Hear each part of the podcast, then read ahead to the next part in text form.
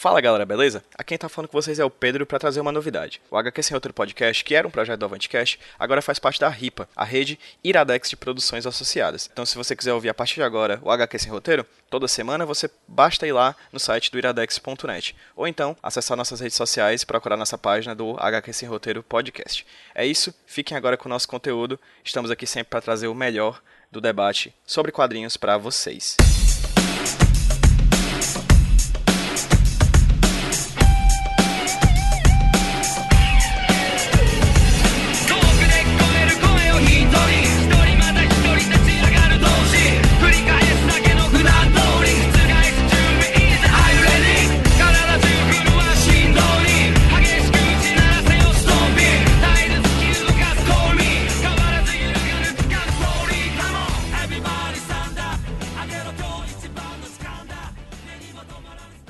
Fala galera, beleza? Quem tá falando com vocês é o Pedro do Avantcast, trazendo para vocês mais um HQ Sem Roteiro podcast, o podcast aqui da casa, o podcast aqui do avantcast.com.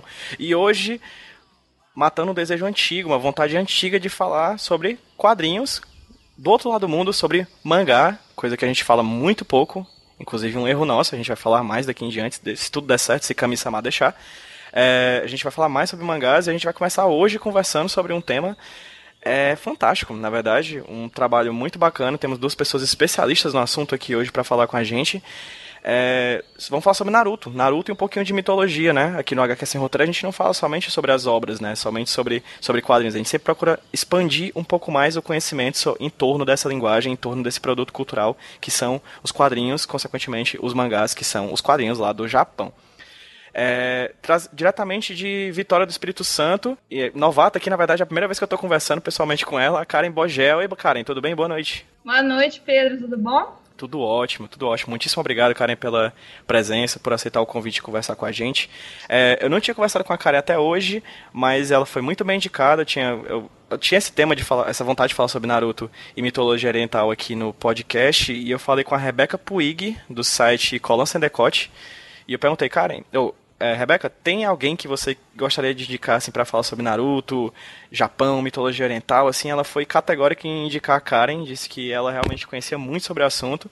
E pela conversa aqui pré-podcast, assim, já dá para saber que a menina se garante muito. Karen, muitíssimo obrigado pelo convite e se apresenta aí pro público. Quem é você? De nada. Então, Pedro, eu sou muito fã, eu não me diria especialista em Naruto, mas eu sou uma grande fã. Eu li o mangá todo, assim, e assim, eu sempre fui muito apaixonada por cultura japonesa, sempre pesquisei muito o assunto. Recentemente é, tive a oportunidade de passar 20 dias no Japão, assim, é, conhecendo e tive um pouco mais de contato, né, mais próximo.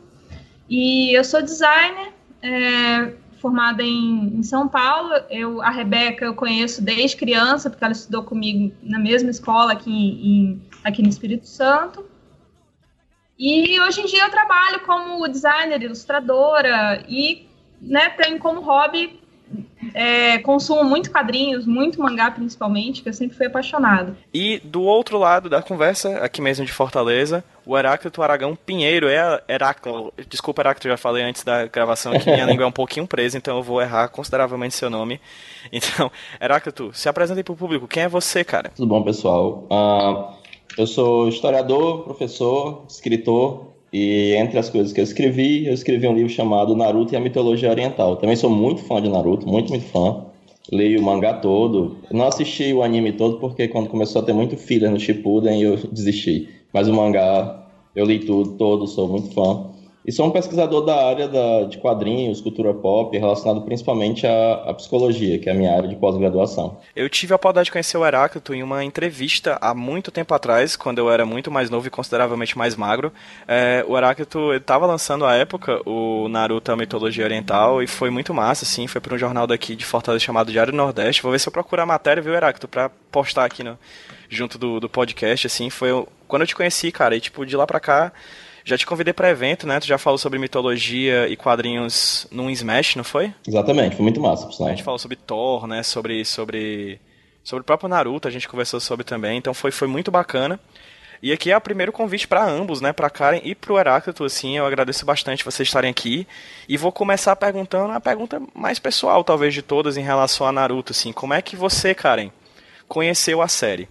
Assim, como foi a primeira vez que você viu e, e como é que você soube que estava curtindo, que estava assistindo ou lendo, né, no caso do mangá? Então, foi durante a, a faculdade mesmo de design, eu, que eu cursei lá em, em Bauru, né, no interior de São Paulo. É, eu tinha um grande grupo de amigos, assim, que também eram super fãs de, de mangá, anime. E foi através deles que eu conheci Naruto, comecei é, assistindo a, a série, mas como o Heráclito falou, é uma série super cheia de fillers, assim, e isso me incomodava muito, né? Então eu acabei desistindo de assistir o anime e indo ler o mangá, né? E aí, tipo, a, uma, já tinha muitos anos que Naruto já estava sendo lançado, né? Então, li, li, li, assim, vorazmente até acompanhar os últimos lançamentos. E aí, semanalmente, eu pegava o último capítulo, né? E era uma coisa que eu ficava até meio ansiosa, assim, tipo, ai, o próximo capítulo de Naruto do, do mangá, assim. Esperando ansiosamente. Eu tava vendo aqui agora, o, se Naruto fosse de fato um, uma criança, ele estaria completando 18 anos esse ano. Né? A primeira edição de publicação foi em 21 de setembro de 99, cara. Faz 18 anos que o mangá começou a ser publicado. É coisa pra caramba. E ainda tem publicação, tempo. e ainda tem publicação rolando, né? Ainda tem a, o, o, a continuação, de certa forma, com o filho dele, né? Os filmes, etc. É, tem agora tá, tá lançando é, semanalmente o mangá do, do Borto, né? Mas é, ele não é desenhado pelo, pelo Kishimoto. Na verdade, é. ele está sendo ilustrado por um assistente. Um, um dos caras que era assistente dele. Perfeito, perfeito. Heráclito, qual foi o teu primeiro contato com a obra do, do Masashi Kishimoto? Um amigo me, me emprestou um CD com muitos episódios. Eu assisti todos, assim, fiquei viciado, achei muito bom. E aí eu acabei batendo nos fillers, né? E aí eu fui descobrir que já estava há dois anos tendo fillers e eu não queria assistir os fillers porque todos eram muito ruins, a maioria pelo menos. E aí eu fui pro mangá. Aí eu li o mangá todo e fiquei nessa também. Participava de grupo de discussão, porque o, o, o Kishimoto, ele deixa muito cliffhanger. Ele faz muito de você ficar na expectativa, né? Ele tem uma narrativa que...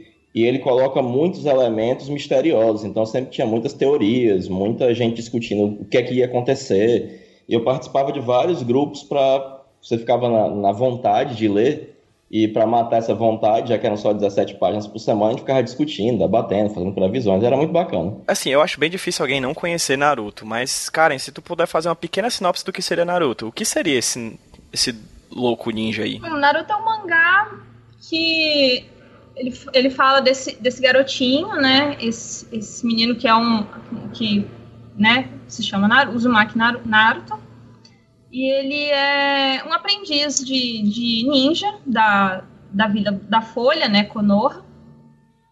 E o gran, e ele é órfão, né? Os, ambos os pais né, morreram quando ele era é, criança, né? No, no, caso, durante o ataque da, da Raposa de Nove Caldas, né? A Kyubi, a, a Vila da Folha.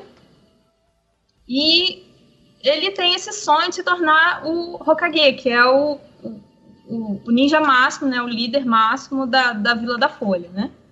Para se provar, né? Porque, né, sendo ele órfão e tal, e né, como ele a, a Cube, né, foi selada dentro do corpo dele, era visto como um demônio, assim, era um menino rejeitado. Ele tem essa, essa vontade de se provar, né? De provar o valor dele. E aí tem, né, durante a história, né, ele faz amizades, né, sendo mais é, relevante, né, o Sasuke, né, porque a relação do Sasuke com ele, com ele é muito interessante, né, com o tempo ele vai se desenvolvendo, né. É diferente, é, acho que toda obra que a gente assiste e lê, existe uma coisa que puxa mais a nossa atenção. Pra ti, Karen, qual foi a coisa que o Naruto, tipo, a série, o mangá, etc, tipo, mais te chamou a atenção? Ah, foi a relação do, do, do Naruto com o Sasuke, eu acho muito legal, assim, dessa amizade, né, que o, o o Sasuke, num dado momento no mangá, ele se volta para o caminho do mal, né? E, e, o, e o Naruto, né?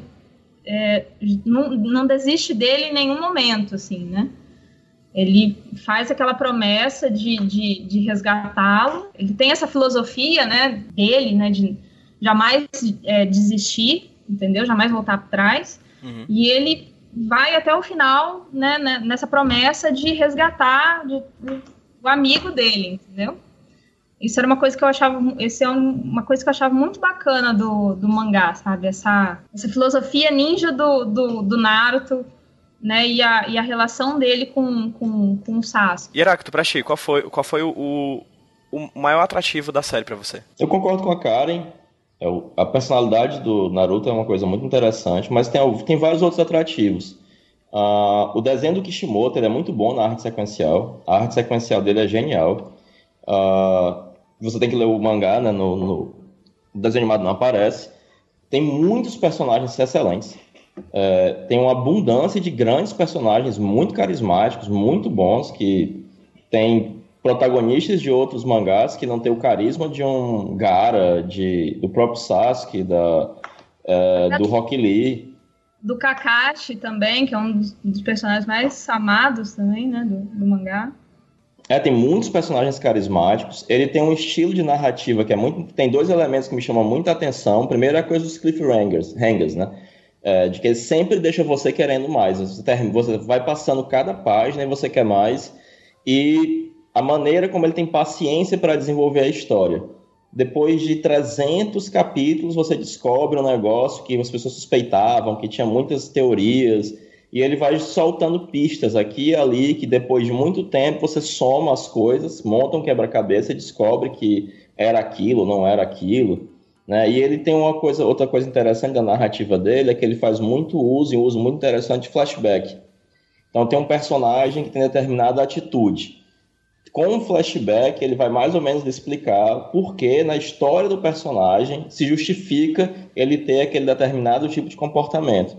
Então, essa, esses aspectos da narrativa, é, eu, eu sempre, sempre me, achei, me cativaram bastante, eu sempre achei muito interessantes.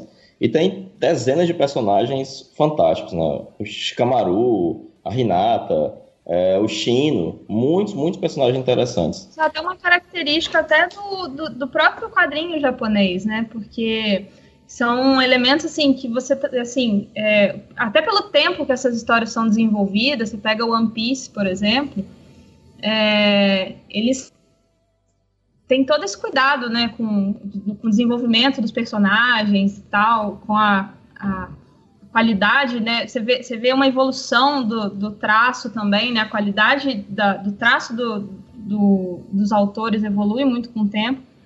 É, são coisas é, lendo outros mangás, assim, né, a gente vê que é uma, um, uma coisa que é é comum a eles, né? Sim, eu tava dando uma olhadinha aqui na Wikipedia, são 72 volumes, isso compilados, né? Eu não tô falando tanto de capítulos, assim, foram quantos capítulos, vocês sabem? Mais de 600. Pois é, tipo de volume, ou seja, os tancos, né, que são aquelas edições compiladas dos, da, desses capítulos que saem semanalmente, são 72. Cara, isso é coisa pra caramba. E, era, e sempre foi um best-seller, né? É, ele saiu em uma das, das principais é, revistas de mangá do Japão, né, que é a Shonen Jump. E lançou outros sucessos estrondosos também, né, One Piece, Dragon Ball, Bleach, são, são, todas, são todas obras publicadas por eles. Ah, ele é o estilo mais vendido de, de mangá, que é o shounen, né? que é direcionado para jovens uh, adolescentes até jovens adultos, né? Uhum. homens. Uh, mas, na minha opinião, o Naruto é o teto do shonen. Ele já é quase outra coisa, porque tem uma temática, ele não, ele continua sendo um shonen de aventura, comédia, ação, mas ele tem temáticas muito sérias, ele tem uma, uma narrativa intrincada, ele é, ele é extremamente interessante, é um mangá realmente brilhante. A Karen falou alguns termos quando ela estava falando sobre o Naruto, sobre a sinopse, que tipo, ninja, é, raposa de nove caudas. E aí eu já puxo pro, pro, pra outra metade do, do nome do tema, né? Naruto é a mitologia oriental. Então, assim, Naruto não é o primeiro anime a trazer à tona as mitologias do Oriente pro, ou mesmo do Ocidente, se a gente for, for pensar, para as páginas de mangás, né? Existem diversos outros, existe um histórico. Na verdade, o mangá é uma, é uma, é uma, é uma indústria, né? O mangá produz tanto quadrinho que as fontes da produção, as fontes culturais de quem produz são diversas, né? E aí vocês podem falar um pouquinho sobre isso, tipo, como vocês veem é, essa, essa forma de, do mangá se reaproveitar, reciclar conceitos tanto do Ocidente quanto do Oriente? A mitologia oriental ela é, ela é tão rica, assim, ela é, ela é riquíssima. E assim, os japoneses, pelo que eu percebi, eles valorizam muito é, essa cultura, essa mitologia deles, né? A religião, o, o Naruto tem muitas referências à, à, à religião budista e, e, e shintoísta que são as duas principais religiões do Japão, é, e que a gente observa não só, não só em Naruto, como em diversos outros é, é, mangás, né? Que... O, próprio, o próprio Dragon Ball, putz, é basicamente uma versão sci-fi de um, de um mito, né? Que é, assim, do, do, do Rei Macaco, né? Que é Isso, o Rei Ma... Macaco Son Goku. Isso, o, o Son Goku foi um romance escrito no século XVI, mais ou menos 500 e pouco. Foi escrito mais ou menos na época em que o Brasil foi descoberto. É, que narra a ida do monge Triptaka da China até a Índia para trazer o cânone budista para a China. E aí, nisso aparece o Sun Wukong em chinês, o Son Goku, né, que significa consciente do vazio, uh, que é esse macaco com poderes extraordinários e que inspirou muitas coisas, inclusive o Dragon Ball e o Naruto, indiretamente, né? Porque o Kishimoto era muito fã do, do Akira Toriyama e do Dragon Ball. E uma, da, uma das bijus, né, que é da, dos, dos animais de caudas, é justamente uma representação desse, desse personagem, né? Desse macaco, né? O, que a, a o, o Son Goku, que é o, o de cinco caudas. Cinco ou quatro. Eu tô. Heráclito, me ajuda agora. pois é. Eu acho que ele é o, o de 3 é, a, é a tartaruga, aí o de 2 é o gato, o de uma cauda é o do Gara. Uh, eu acho que ele é o de. Eu acho que ele é o de 4. Ele é o de 4, é. O de 5 é um, uma espécie de cavalo misturado com um golfinho. Isso, isso mesmo, verdade. E todas essas, essas, essas figuras né, mitológicas elas se tornam sempre um, um, um prato cheio para quem quer fazer mangá. Né? A própria Repouso de Nove Caldas é um personagem muito recorrente nos quadrinhos, na, nas produções culturais japonesas, né? Por exemplo, o exemplo que eu acho mais clássico, que quando eu me, eu, eu me toco dessas coisas minha cabeça explodiu, foi o Ninetales, que é o Pokémon, né? E Tem diversos outros, né? O, o Kyubimon, né? Que é um Digimon também de nove caudas, né? Tem o Ninetales, o Kyubimon, o Kurama de Yu Yu Hakusho, uhum. vem dessa mitologia. Tem um, tem um mangá shoujo que eu gosto muito, é Kami-sama de Memashita, que tem um personagem também, que é, que é uma raposa também yokai. É, é acho que é uma da, deve ser uma das lendas favoritas do Japão, né? Essa, do folclore da Kitsune, porque realmente ela é muito recorrente. É interessante porque você tem vários elementos da mitologia que são colocados no Naruto como nomes, como elementos. No caso da, da Kyubi no Yoko, né, a raposa demônio de nove caudas, ela é uma das que é mais diretamente. Como a Karen falou, você tem uma série de, de, de mitos e folclores acerca da Kitsuna, né, que são as raposas. Porque você tem diversas, diversos tipos de raposa, mas basicamente ela é um lobisomem ao contrário. No ocidente, os Hengeokai, um lobisomem é alguém que é uma pessoa e vira um animal. A lenda da Kitsune é o oposto, ela é um animal que é capaz de se transformar numa pessoa. A lenda da Kyubi no Yoko é, de uma, é de uma raposa chinesa de nove caudas que tentou seduzir o imperador, foi morta e reencarnou no Japão, e no Japão tentou seduzir o imperador. E ela é uma raposa maligna muito poderosa, porque a quantidade de caudas representa o poder da raposa. Então, nove caudas é o máximo que ela consegue depois de mil ou dez mil anos, que é a idade que vai tornando ela mais poderosa. É e aí você tem várias lendas envolvendo esse tipo de bruxa raposa, né? que tem vários poderes. É, e é interessante porque no Naruto, a Kyubi é dos bijus, dos animais de cauda, o mais poderoso. E você tem essa coisa da cauda, muito frequente na mitologia japonesa. Por exemplo, os Bakeneko, eu acho, que são gatos demônio, quando eles viram gatos demônio, a cauda deles se bifurca, ele passa a ter duas caudas. Esse gato também aparece como sendo um dos, dos bijus, é o de duas caudas, né, o, o segundo mais fraco na, na, escala deles. E você tem sempre essa, essa, essa coisa. Então, o Kishimoto ele pegou isso das caudas relacionadas às raposas. Quanto mais cauda, mais poderosa a raposa, e ele transferiu para os bijus, que passaram a ter também uma, uma a força dele ser medida pelo número de caudas, sendo que o máximo é o da, da raposa. Né? Fazendo um paralelo, dá pra achar, dá pra achar também a, uma paralelo no, no rabo do, do Son Goku e no próprio rabo do Kurama, quando ele se transforma em Okai, não é isso? É, exatamente. Dá pra achar pra... Eles gostam muito dessa ideia, né? Eles reutilizam muito. É, e só complementando sobre esse. É, tem uma lenda, né, do... do... Cada, cada é, biju, ela, ela, eles vêm de algum, algum elemento do folclore japonês, né? No caso o, o de duas caudas, né, o, o, o Matatab, Matatab, ele veio do yokai Nekomata, né, que é um, também é um gato de duas caudas, que também inspirou a, a Kirara do, do no Yasha. Isso. E é um gato que também se transforma em humanos. Caramba, tá tudo interligado. O... Eu, eu, sinto a, eu vejo a Matrix assim se formando. Esses gatos, eles têm poderes um pouco parecidos com das, das raposas. Eles andam em duas patas, eles mexem as caudas para fazer feitiçaria, eles podem gerar fogo e eles têm uma relação com os mortos. Os japoneses têm muita desconfiança com gatos e os mortos. Inclusive, eles acham que durante os funerais não devem ter gatos, porque os gatos podem ser possuídos por demônios durante os funerais ou comer a alma da pessoa quando ela estiver deixando o corpo. Uh, e havia o hábito comum também de, para evitar que um gato se transformasse no necomatar, cortar a cauda dele. Se cortasse a cauda, estava tudo tranquilo, não ia virar um, um gato de, de duas caudas. Né?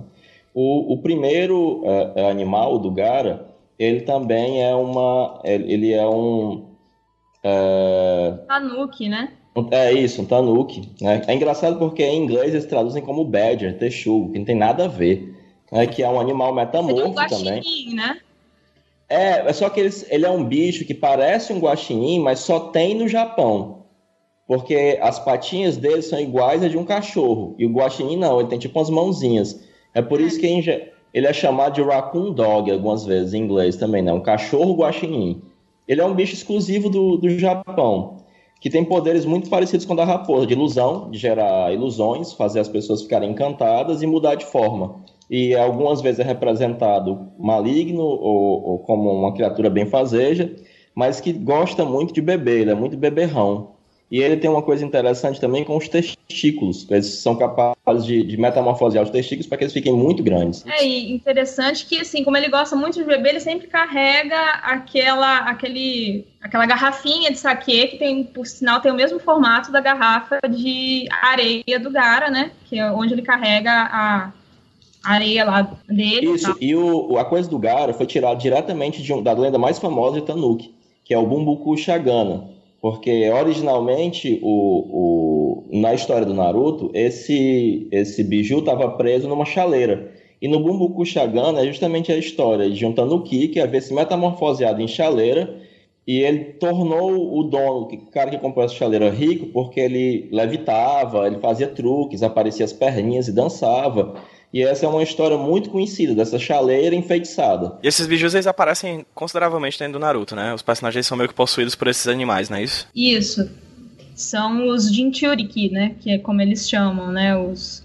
São as pessoas que, que, que têm um, um animal de cauda selado dentro, dentro dele. Quais são os outros que aparecem no Naruto? Só tem Naruto e o Gara, não, né? Tem outros, né? Alguns desses personagens, eles não têm muito, muito destaque, né? Uhum. Em alguns fillers, eles eh, acabam sendo construídas histórias sobre eles e tal.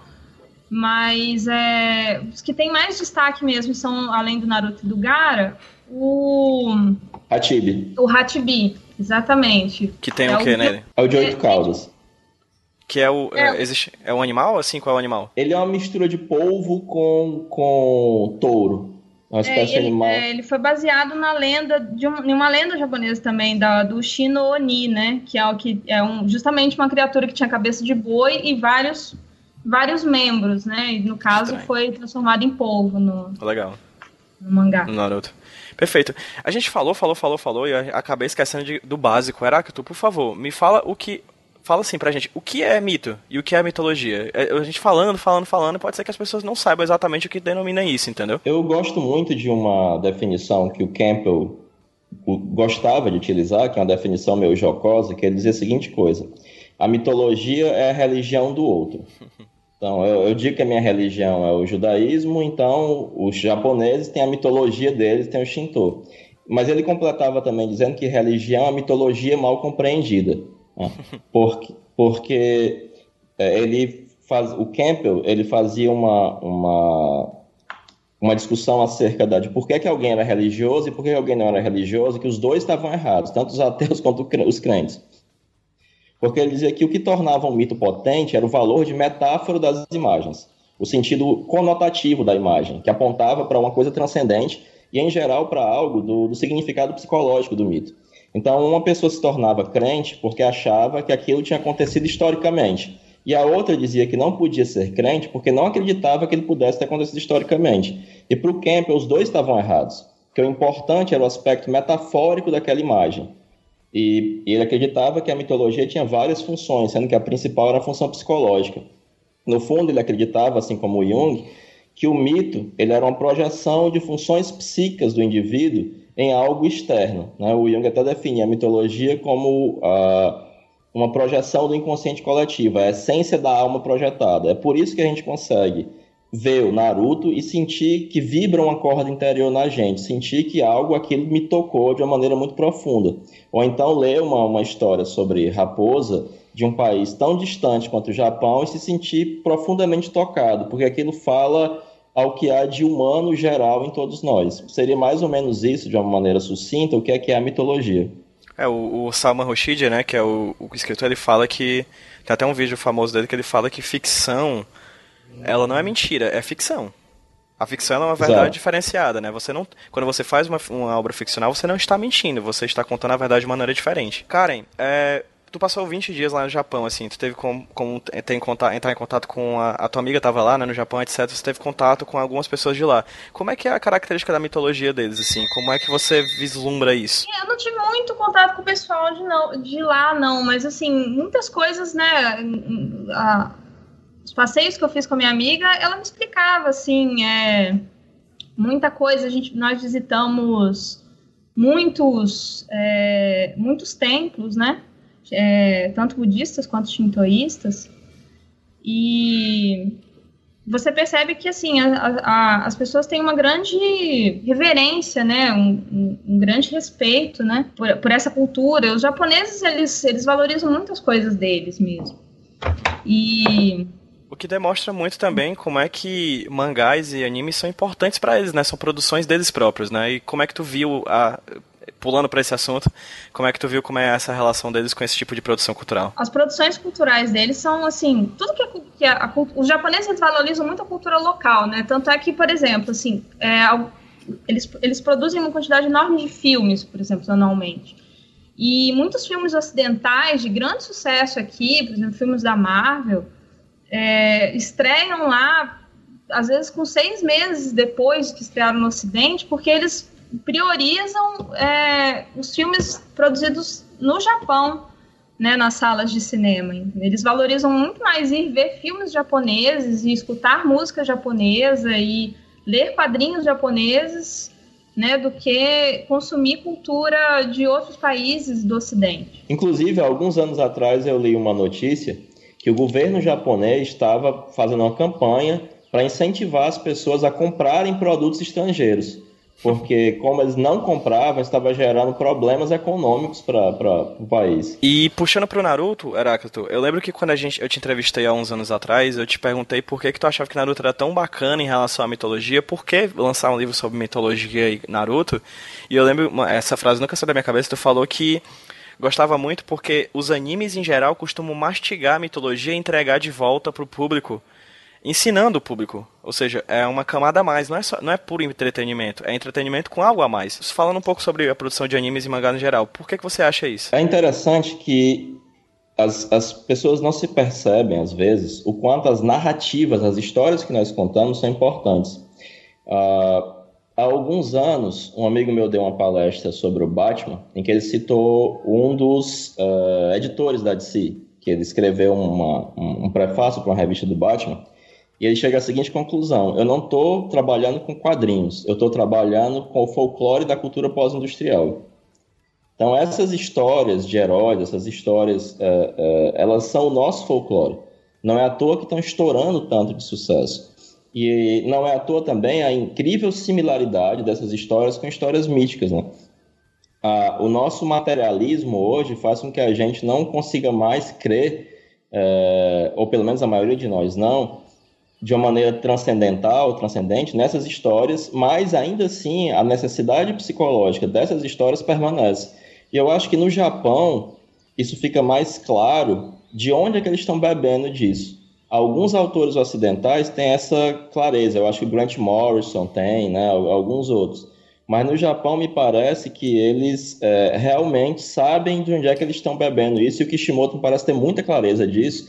E ele parece ser capaz não só de recontar simplesmente a história, mas de pegar a essência dessas histórias e colocar em uma roupagem que seja adequada para que as pessoas se sintam novamente tocadas por isso. É um dos motivos de eu gostar tanto do Naruto. A figura central do Naruto é, é, é, o ninja, né? Essa figura mística do ninja. Como é que vocês veem é, essa figura dentro do Naruto, assim? Vocês acham que é condizente? Porque é sempre é, é expandido, né? É os jutsus, aquela coisa meio de magia, uma pegada meio fantástica, um mundo fantástico além desse real que a gente tem à disposição, dessas histórias reais que a gente tem à disposição dos ninjas japoneses, né? Como vocês veem a figura do ninja sendo explorada nesse, nesse mangá? Eles dão uma, né, como, como o Heráclito falou, os ninjas também receberam uma nova roupagem, né? Porque eles foram guerreiros, né, importantíssimos na história do Japão. Existem, né, existiram, né, no caso, né, desde 1400 e tantos e e tiveram desempenharam papéis importantes em guerras, nas disputas de poder, né, no,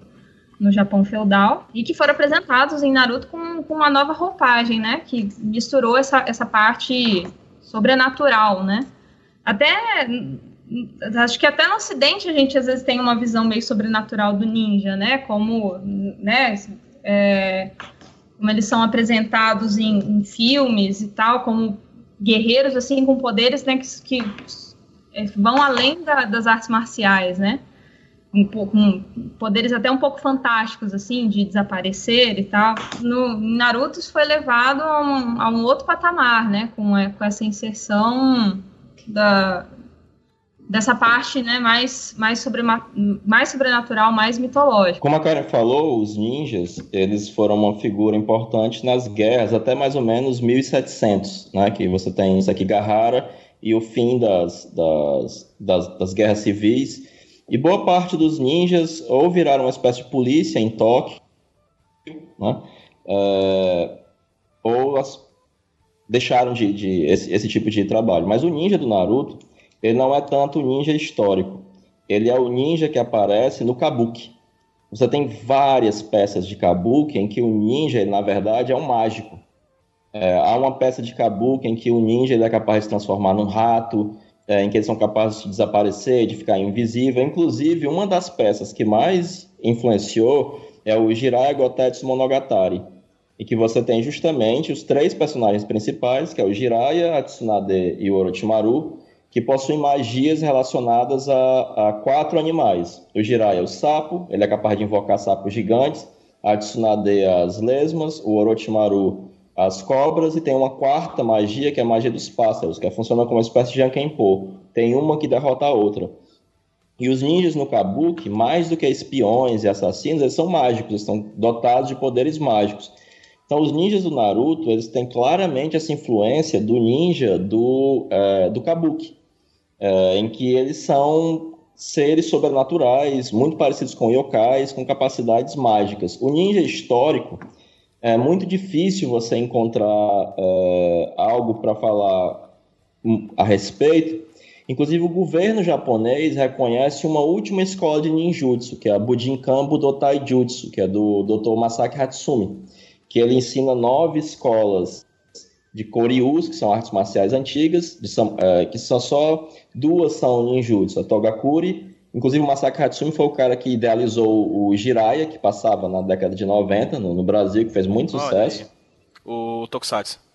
O Tokusatsu, exatamente, perfeitamente. O, o pai do Jiraiya é o Masaki Hatsumi, que é, que é o oh. sucessor de Togakuri, né? E a, é por isso que as, que as cenas de luta do Jiraiya são tão bacanas, porque são tiradas das técnicas da Bujinkan.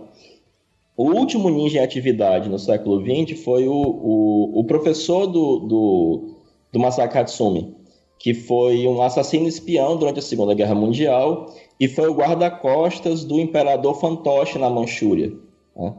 E ele foi o último a trabalhar como ninja, né? a matar gente, a ser espião, a ser guarda-costas, a fazer essas coisas.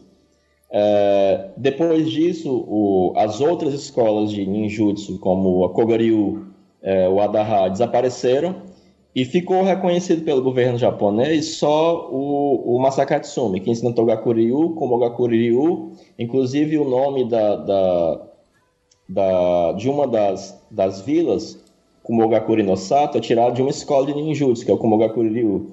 e a. Ah, eu esqueci a terceira. E, e o restante ele ensina artes marciais é, chamadas de Koryus, né? Porque a maioria das artes marciais japonesas que nós conhecemos são do pós-guerra, o Aikido, o Karatê, o Judo, né? São todas artes marciais modernas. Então, as artes marciais que vêm do século XVI para cá, elas são chamadas no Japão de Koryus. E o Masaki Hatsumi ensina nove dessas, dessas escolas. Né?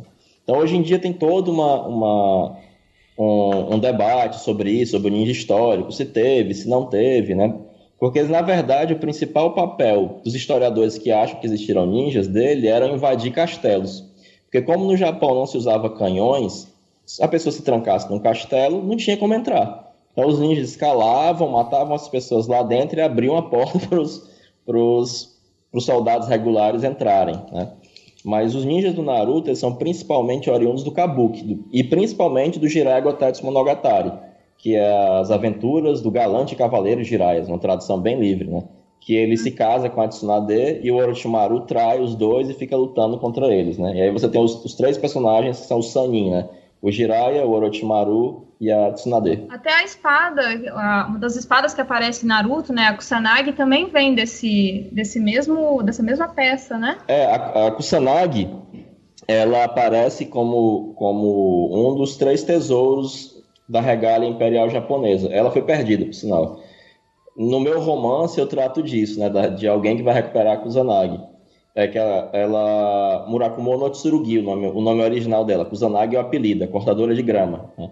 porque uhum. ela porque ela controla os ventos e tal. Tem todo tem toda uma série de histórias sobre como uh, uma das divindades japonesas, Susanoo no Mikoto, ao salvar Kusanada Hime, que é o nome da mãe do Naruto, né, dessa dessa divindade terrestre, ele mata a Yamato no Orochi, que é uma, uma serpente gigante de oito cabeças, e numa das caudas da Yamato no Orochi, ele encontra, quando ele vai fatiar o bicho, depois que ele mata, para poder se casar com a Kusanada Hime, é, a espada Murakumo Tsurugi. E aí ele dá de presente para Amaterasu, que é a deusa do sol, que é a ancestral mítica do, da linhagem de imperadores japoneses, e uhum. quando os imperadores japoneses vêm para a Terra, são netos da, da Amaterasu, ela dá a, a, Amaterasu, ela dá de presente entre é um espelho, a Kusanagi e uma pedra de jade, que são a regália imperial japonesa. E aí o, o Orochimaru fica procurando, e uma das espadas do Orochimaru que ele vomita pela boca é a Kusanagi, que é uma tsurugi. É uma espada antiga, porque é uma espada chinesa, não é uma katana. Ela é reta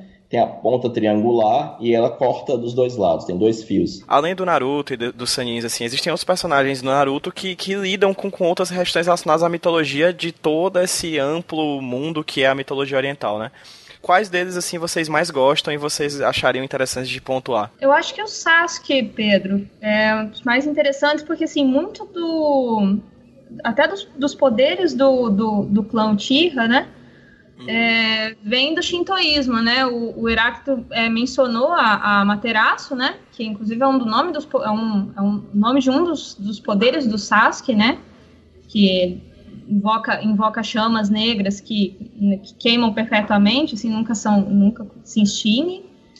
É, o Susanoo, né? Que também é, invoca aquela entidade, né? Que o protege e, e é usada tanto para defesa, uma defesa perfeita quanto ataque, né? Ah, uma coisa interessante também sobre a mitologia né, budista shintoísta é são os dois personagens, né, que é o, o Fudin e o Raidin, né, que inclusive se vê muitas representações deles no, nas entradas de templos no, no Japão, né?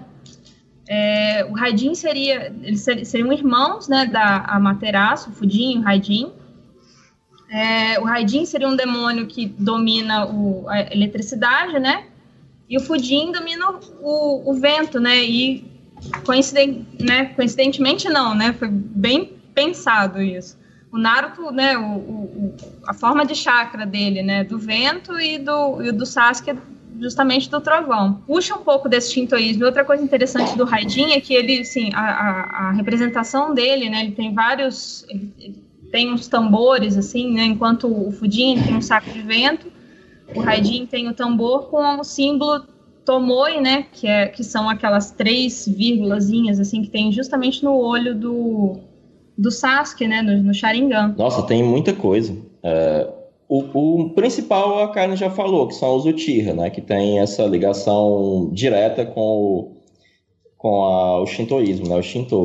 É interessante que a forma que o Susanoo mais poderoso assume é um Tengu, é, que é uma espécie de demônio das montanhas, é uma, uma criatura alada, meio homem, meio pássaro, é, que a princípio eram inimigos do budismo, depois foram convertidos e viraram guardiões do budismo, mas que vivem nas, nas montanhas.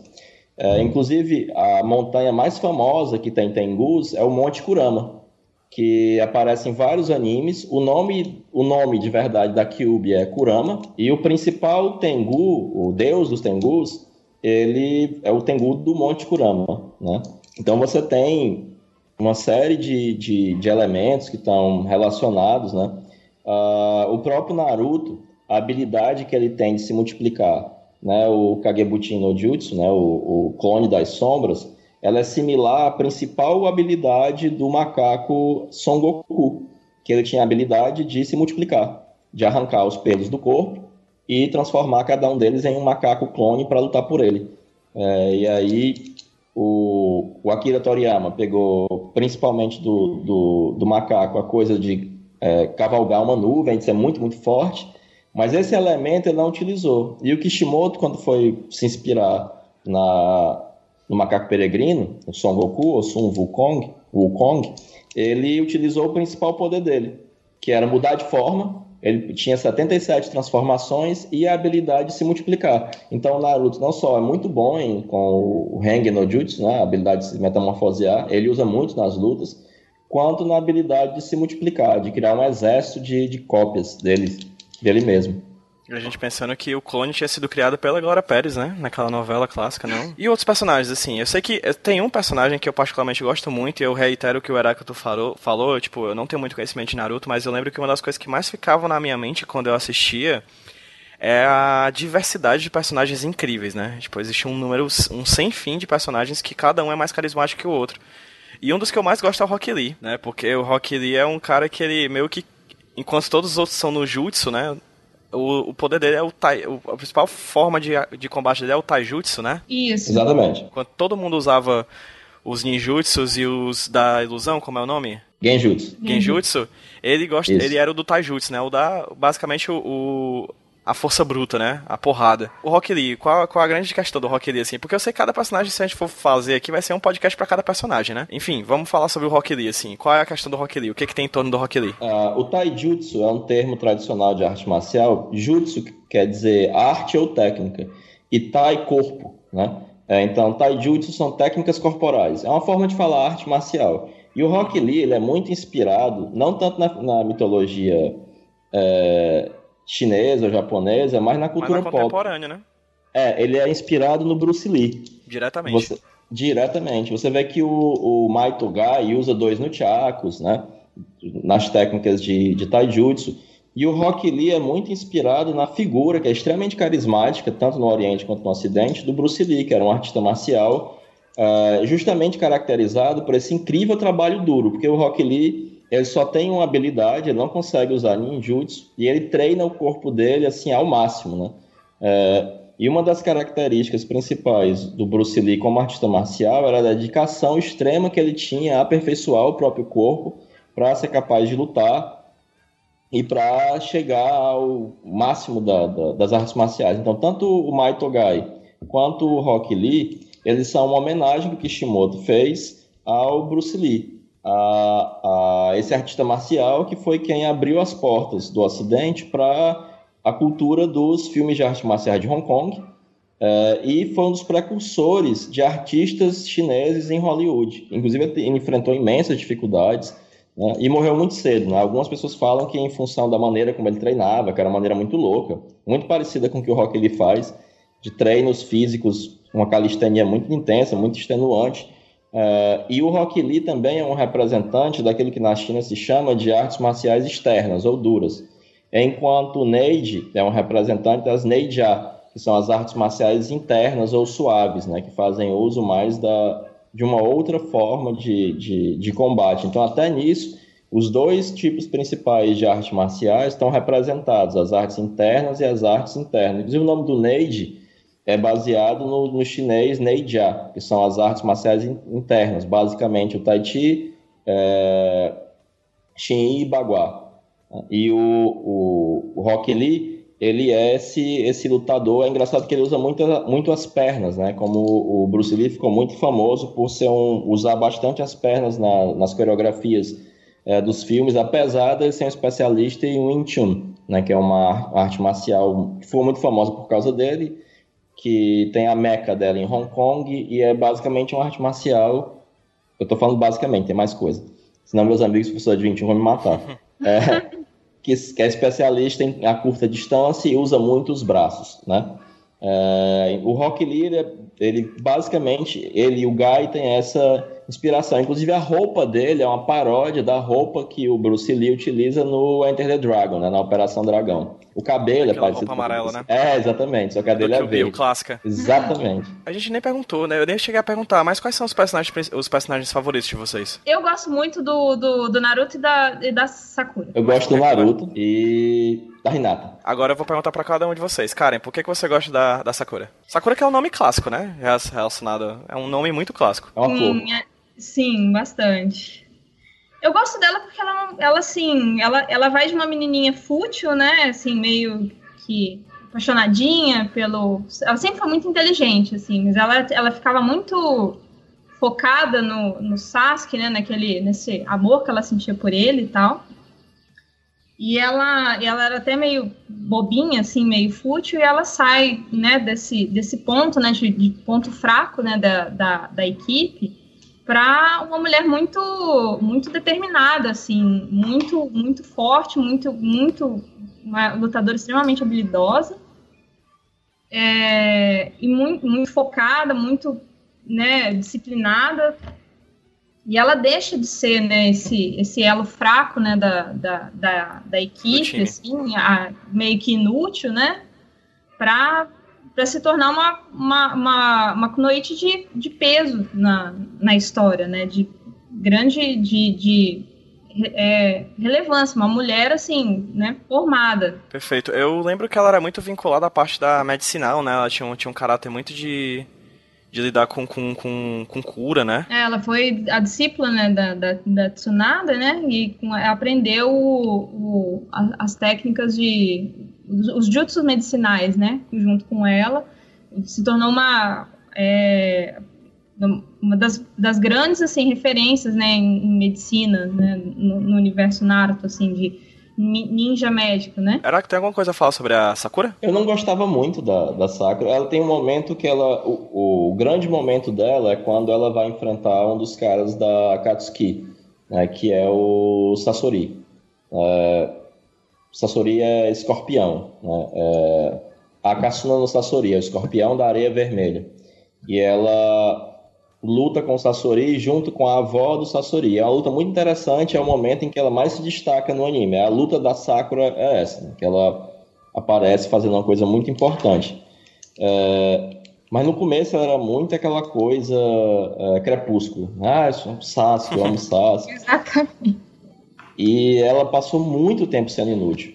Só no Shippuden é que ela desenvolve alguma habilidade útil, porque ela, ela tinha muito potencial e o Naruto era completamente sem potencial. E depois de um tempo, devido ao esforço, o Naruto ultrapassa ela assim, e tem uma hora que ela está muito atrás. O Sasuke sempre foi um gênio, o Naruto era um bobalhão, e o Naruto passa ela muito, assim, ela tem que tem um momento que ela tem que se esforçar para poder acompanhar os dois, porque senão ela vai ficar muito, muito para trás. E ela vira discípula da Tsunade e aprende o, o, um controle de chakra muito preciso e o ninjutsu médico, né, como você falou. Ah, tu falou um termo agora que eu tinha esquecido, cara. Chakra é um termo muito importante dentro do, do...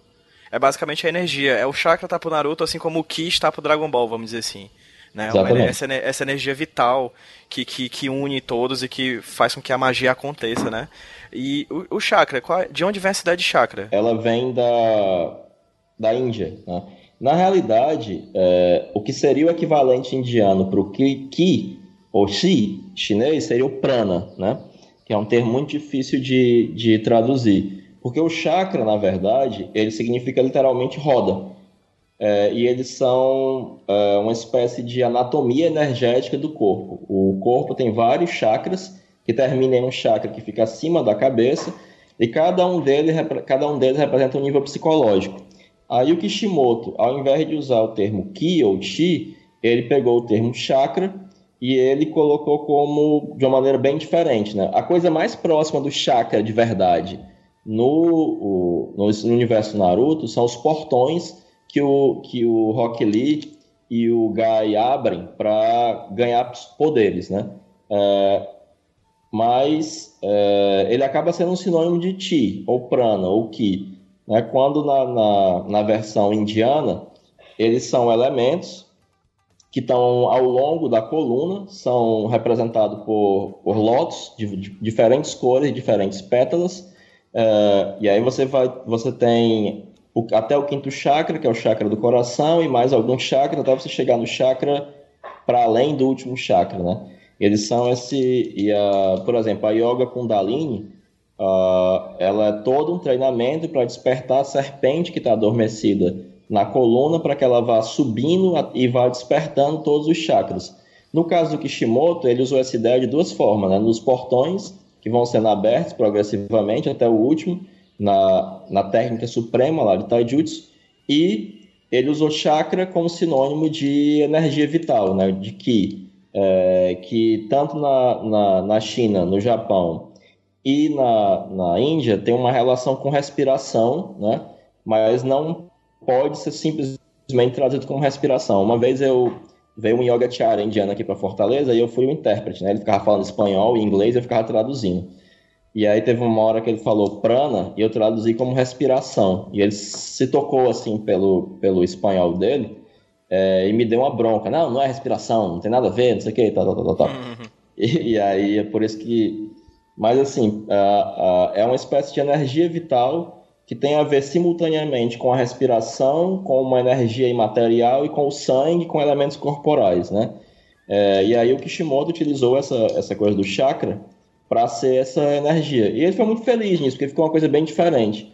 É, outros autores, a coisa do Ki, já vários autores utilizavam, Dragon Ball já, já utilizavam, foi muito bacana. Heráclito, é uma pergunta, assim, é, no, na história de Naruto, né, o, o, o Neji, ele tem, uma das habilidades dele é de atingir pontos de chakra espalhados pelo corpo, assim, então, no hinduísmo eles têm isso também, é, além desses pontos principais que ficam, né, alinhados com a coluna, é, eles, existem esses outros pontos pelo corpo ou isso é só do mangá mesmo?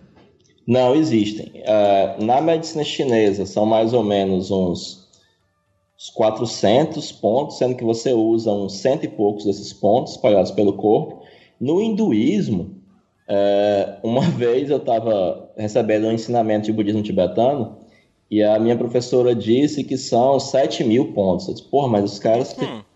É muito ponto, gente. É, é uma quantidade absurda de, de, de pontos é, espalhados pelo corpo e, e, de canais, uma quantidade absurda de canais. Os chineses deram uma simplificada bacana nisso aí. Mas tem, e tem inclusive várias técnicas de artes marciais que utilizam isso para o mal, mais ou menos como o Neide faz, só que ele faz de maneira exagerada, é, que é você utilizar esses pontos para causar dor, para paralisar ou para aumentar o dano do seu golpe ao atingir um ponto específico.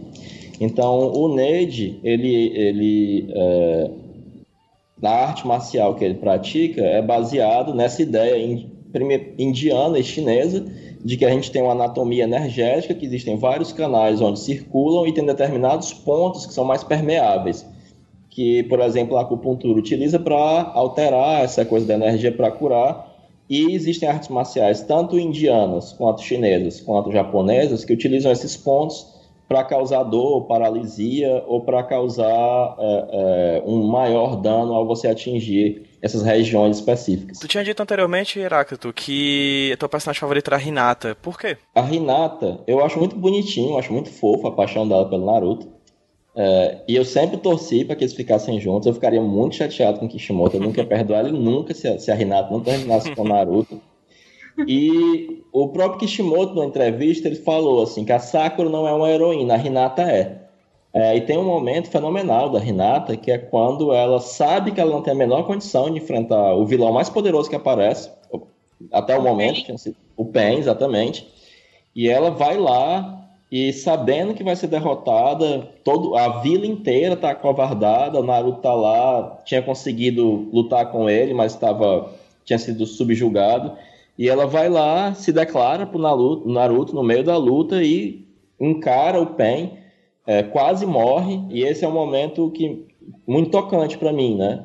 Dessa, de como a Hinata ela é uma heroína, porque mesmo com, sabendo que ia ser derrotada, o arco do Pen é fenomenal, dos arcos mais interessantes do, do mangá. Até os, os, os próprios poderes do, do Pen, eles também têm, um, têm uma, uma base mitológica, né, do, dos, dos caminhos e tal. Os poderes do Pen são baseados nas seis possibilidades de reencarnação do budismo, né?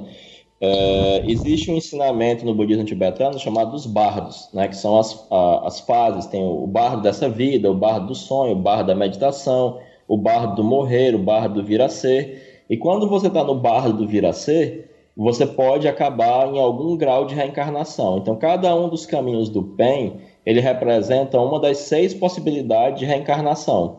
É, o Gakido, em japonês, né, que é você pode reencarnar como um espírito faminto, né? Você pode reencarnar como um animal, você pode reencarnar como um deus furioso, você pode reencarnar como um deus, uma divindade, você pode reencarnar é, como um demônio e você pode reencarnar como um ser humano. A reencarnação como ser humano é a única reencarnação boa, porque é a única reencarnação em que você tem várias emoções, que cada um desses seis, desses outros cinco reinos é caracterizado por uma emoção só, por exemplo, os animais é a ignorância, uh, os deuses é o orgulho, a soberba, e a única, a única reencarnação em que você pode escapar do ciclo de reencarnações é, é tendo nascido como ser humano, né? E o PEN, os seis caminhos do PEN são esses seis caminhos de, de reencarnação é, que tem no budismo, né? É, então, todos os budismos, por mais que sejam diferentes, todos eles têm esse ensinamento da, sobre as reencarnações. É interessante porque existem determinadas meditações preparatórias que justamente falam sobre o renascimento humano precioso. Então, no budismo tibetano, você tem uma meditação que é você ficar pensando assim: né? imagine é, os grãos de areia debaixo da sua unha. Essas são as pessoas que, que reencarnam como seres humanos. Agora, imagine todos os grãos de areia do mundo. Essas são as pessoas que reencarnam no inferno. Então, uhum. para você é, e aí eles dizem, tem outra meditação que é assim: imagine um oceano do tamanho do universo. Imagine que nesse oceano tem uma argola. E nesse oceano, do tamanho do universo, tem uma tartaruga cega, que a cada 10 mil anos põe a cabeça para fora. A chance dessa tartaruga colocar a cabeça precisamente nessa argola é a chance que você tem de renascer como ser humano. é para você ver que, assim, porque no Ocidente tem uma galera que pensa assim: ah, não, eu vou reencarnar, eu vou aproveitar essa vida na outra e eu vai dar certo. Só que no budismo, é, nascer como ser humano é uma oportunidade que talvez daqui a milhões de anos você tenha outra. Então você tem que se iluminar agora, você tem que fazer alguma coisa agora, porque senão você vai renascer como um animal, você vai renascer como um, um deus, como um demônio, no inferno, vai ser, vai ser uma desgraça. Então o PEN, cada uma dessas, dessas é, caminhos é uma possibilidade de reencarnação. É um ensinamento do budismo muito, muito importante. Inclusive o nome pain, né, que é, que é dor em inglês, é, a, é, um dos principais ensinamentos. Das quatro nobres verdades, uma, a primeira nobre verdade do Buda é que viver a, existen, a verdade da existência do sofrimento. Né, a verdade que viver é sofrer. Então, o Pen também, no próprio nome dele, ele encarna essa verdade budista de que a vida necessariamente implica sofrimento. É o que ele falava, né? A justificativa dele para a maldade dele era justamente essa, né? Pô, a gente só a gente só sofre aqui né, nessa existência. Exatamente, exatamente. Mas nem só de Naruto vive Naruto, né? A gente, eu tava vendo aqui que ele começou a ser publicado em 99, mas ele acaba em 2014, ou seja, são 15 anos de publicação. Literalmente, quem leu o Naruto desde a primeira edição viu as crianças crescerem. Porque a gente também tem a segunda fase, né? A gente tem o Naruto e o Naruto Shippuden né, que é a segunda fase deles adolescentes, né? Uhum. Qual a principal diferença que vocês veem de uma saga de uma saga para a outra? Acho que o, o amadurecimento, né, do, do, dos personagens, né, que é, né, a, a, essa divisão, na verdade, ela só existe no anime, né? No, uhum. mangá, ela é uma, é uma, ela é uma, é um, um contínuo, assim. É... Ah, não existe Naruto Shippuden no mangá? Não existe. Isso, okay. isso, foi, isso foi uma diferença que foi uma diferenciação que foi feita assim, a, a série, né, pré treinamento com os, o, com os Senins, né, com Tsunade, o Jiraiya e o Orochimaru, né, e depois, né, o que que acontece depois desse que eles recebem esse treinamento, né, quando, né, Sasuke, na verdade, está lá em, nas mãos do, do Orochimaru, né, depois que ele deixou a, a, a vila da, de Konoha, e o Naruto tinha saído para treinar com Jiraiya, né, tinha ido viajar, e a e a, e a, e a Sakura tinha ficado para treinar com a Tsunade, né? E o que, que acontece depois que o Naruto volta? Aí eles, eles meio que colocaram essa divisão, né? Mas, uhum. basicamente, acho que a grande diferença é o amadurecimento dos personagens, especialmente do, do, do Naruto, né? Ele, ele continua, assim, um pouco daquela, daquela, daquela pegada infantil dele, de, de, brincadeiras e tal, mas ele, assim, ele cresce muito como ninja, né? Depois desse, depois dessa viagem dele. Tem essa mudança, é, tem um, um, salto de três anos, né? Eles voltam com mais ou menos 16, 17 anos, né? É, e o Kishimoto, ele, ele expandiu bastante o universo do Naruto depois do, do no Shippuden, né? Nessa segunda fase. É, era muito centrado em Konoha e nos acontecimentos de Konoha, e principalmente quando tem a, a, Grande Guerra Ninja, ele traz muito da história do mundo, ele expande, ele apresenta as outras vilas, apresenta os outros Kages, é, e isso torna a coisa muito interessante. Eu acho, eu gosto muito da, da série clássica, como ficou conhecido depois, né? É, no anime eu prefiro a série clássica, mas as duas são muito boas. Ok, eu Gostei do que eu ouvi aqui desse podcast. Sou uma pessoa que nunca tinha visto Naruto na minha vida. Mas eu gostaria de saber, em pouco. Em, resumidamente, por que começar a assistir Naruto? Porque assim, convenhamos, são centenas de episódios, tanto no anime quanto no mangá. Assim, se eu quiser começar a ler agora, eu vou demorar um certo tempo, vou ter que dedicar um certo tempo para ler essa obra. Então, para você, Karen, por que, que as pessoas deveriam hoje começar a assistir ou ler Naruto? Eu recomendaria as pessoas a começarem a ler, né? Porque, como assim, a gente já falou várias vezes, os fillers de Naruto são assim, pela. Nossa, é desesperador. Mas, assim, por que começar a, a ler?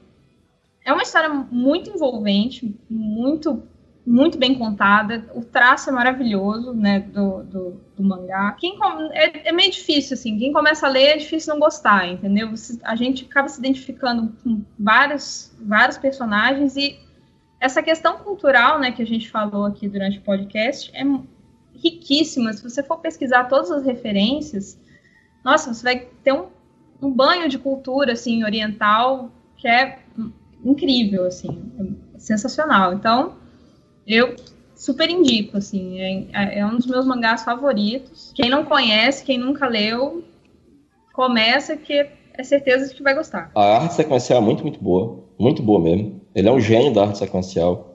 Ah, o traço é muito bonito, evolui bastante, né? Ah, a, a forma como ele organiza a narrativa é muito boa. Você fica sempre querendo mais, você fica sempre em dúvida, você fica, ele coloca muito a sua cabeça para pensar. A maneira como a psicologia dos personagens é muito bem explorada, as motivações. Uh, tem muitos personagens complexos, muitos personagens que se modificam, é, que passam por transformações, por metanóis importantes. É o Gara, o Neji. O Naruto é um personagem muito interessante. Um dos personagens, por incrível que pareça, menos complexos é o Sasuke, que ele se mantém quase do mesmo jeito até o final, pelo menos psicologicamente. Mas ainda assim a motivação dele, a discussão sobre a vingança, sobre a justiça, a discussão sobre a amizade, vale, vale muito a pena e é muito divertido. E aí, para finalizar, gente, eu vou fazer uma pergunta. Certo que a gente falou aqui sobre Naruto, mitologia, sobre muita coisa, essa amplitude de coisa que a gente falou, mas terminei de assistir Naruto e eu quero assistir outro anime que tem essa pegada mitológica que eu sei que eu vou assistir, vou gostar e vou aprender muito sobre mitologia. Karen, qual, qual, qual anime ou mangá que também aborda a questão da mitologia que você indicaria? Se você não tiver visto ainda ou, ou lido, né, eu recomendo muito Yu Yu Hakusho, que é, é, um dos, é um dos meus mangás, assim, animes favoritos, foi, teve grande importância, né, na minha infância, assim, porque quando ele começou a passar, né, na, na televisão brasileira, assim, acho que 97, por aí, né, eu, é, marcou muito, assim, né, a minha infância, e ele tem muitas referências também do, de folclore é, japonês, dos, dos yokais, muita coisa que a gente falou aqui, mas uma pegada diferente, assim. Do... Trata muito sobre o pós-vida, né? Sobre o pós... É, um pouco, sabe, trata muito sobre o pós-vida, ele menciona o Reiki, né? É, menciona, tem muitas, muitos elementos do shintoísmo, é muito interessante, é uma história muito bacana. Tem um, uma, um anime que o Kishimoto tirou muita coisa dele, que é o Ninja Scroll. Tanto o filme quanto a série de três episódios. Tem muita coisa, muita coisa, muita coisa do Naruto que veio do Ninja Scroll. Então, se você gostou do Naruto, o Ninja Scroll tem uma pegada bem mais sombria, bem mais séria, mas você vai gostar também. Gente, muito obrigado de coração. Assim, vocês vocês detonaram o tema assim. Acho que a gente, se a gente for querer falar mais sobre isso, ou ouvir mais sobre isso, ou ler mais sobre isso, eu vou abrir a bola agora, vou jogar a bola aqui na mão do Heráclito agora para ele falar um pouquinho sobre o livro dele e onde a gente pode encontrar. Heráclito, o Naruto é a mitologia oriental. Faz teu jabá aí, faz teu nome, se consagra, diz aí onde é que o pessoal pode achar mais sobre o seu livro e sobre o seu trabalho também como escritor, como acadêmico, etc. Bom, é, o meu livro estava disponível na, na Cultura, mas não está mais. Aqui em Fortaleza é fácil de encontrar tem algumas livrarias, mas para quem é de fora, é, uma das páginas, das minhas páginas no Facebook, você pode me pedir que eu mando para você, que é o Núcleo de Estudos Maria Luiz von Franz, né? É, é um Esse, livro que... Essa página ela vai estar linkada na nossa postagem aqui no podcast para quem está ouvindo, caso queira, caso queira adquirir o livro, esse link vai estar na postagem. Só pois é. Um Aí nessa, nessa página você pode pedir que a gente manda para você um, um precinho módico, muito tranquilo, é, o livro. É, ele trata de vários desses assuntos que nós tratamos aqui, né, em mais detalhe, porque é um, no livro você tem como, como colocar isso de maneira mais tranquila. Eu também escrevi um romance é, que está na Amazon, chamou Bakemono, que é basicamente sobre mitologia japonesa, né? Tem todos esses elementos que a gente falou aqui, tem tengus, tem tanukis, tem raposas, tem yokais, tem um monte de coisa, tem a Kusanagi, né? É, que também está disponível, ele é um e-book, está disponível na Amazon. Logo, logo eu vou lançar o 2. Se o Pedro também puder colocar o link lá, seria. Claro, bacana. claro, vai estar tá tudo lá. Uh, e eu sou, além do trabalho como, como escritor, esse ano pelo menos vai ter um conto meu em uma, em uma coletânea de, de histórias de fantásticas, né? Que vai ser uh, uma coletânea de contos que vai sair, que foi feita pelo outro escritor cearense chamado Matheus Lins né? Uh, que é o Contos, Crônicas das Terras Esquecidas. E eu basicamente trabalho como professor, eu coordeno uma especialização em psicologia junguiana aqui em Fortaleza, também quem tiver interesse nesse tema. Tem uma, uma, uma, página no Face também que eu coloco coisa. Tem um canal no YouTube em que eu falo sobre psicologia, mitologia, essas coisas. Quem tiver interesse mais em mitologia, em Joseph Campbell, em Jung, dá uma olhada lá na, no meu canal né? Seria bacana. Eu falo de um monte de coisa relacionada a essas coisas que nós conversamos aqui. Beleza, eu vou. Isso tudo vai estar linkado no post, viu, gente? Avantcast.com, lá na postagem especial desse podcast aqui, vocês vão ter acesso a isso. E Karen, Karen, muito obrigado, muito obrigado. Essa foi a nossa primeira conversa, a primeira conversa de muitos. Acredito que a gente vai conversar muito sobre anime, mangá e sobre outras coisas relacionadas a quadrinhos e cultura pop. E de nada, esse, você... esse foi meu primeiro podcast também, né? Eu nunca tinha participado. Olha aí. o primeiro de muitos, assim. Vai virar vai virar de carteirinha aqui do, do, do HQC Roteiro. Estamos à disposição. Quando, quando Muito quiser. obrigado. E onde é que a gente. Ah, você produz texto, cara, pra algum canto? Não, não. Olha, isso eu... deve mudar, hein? Fica aqui a cobrança. é, quem sabe, né? Enveredo por essa, essa, essa área. Mas eu, ultimamente eu tô focado no, no na parte de design mesmo, da, na, na, minha profissão. Muitíssimo obrigado, de coração. Você realmente conhece muito sobre isso. É, o Heráclito também, gente, vocês foram sensacionais. Pra vocês ouvirem esse podcast, gente, entre na avantcast.com, vai estar tá lá a postagem direitinho, mas para quem quer receber semanalmente o HQ Sem Roteiro em seus feeds, é, procurem por Avantcast em seus agregadores, vocês vão encontrar o nosso feed toda terça-feira tem, às 10 da manhã, tá lá religiosamente, mitologicamente, é, o HQ Sem Roteiro e os nossos outros podcasts aqui da casa, os outros podcasts aqui da Vantcast. Muito obrigado, Heráclito. Muito obrigado, Karen. Vamos dar um tchauzinho pra quem tá ouvindo a gente no 3, 2, 1. 3, 2, 1. Tchau, gente. Tchau. Tchau, gente. Até mais.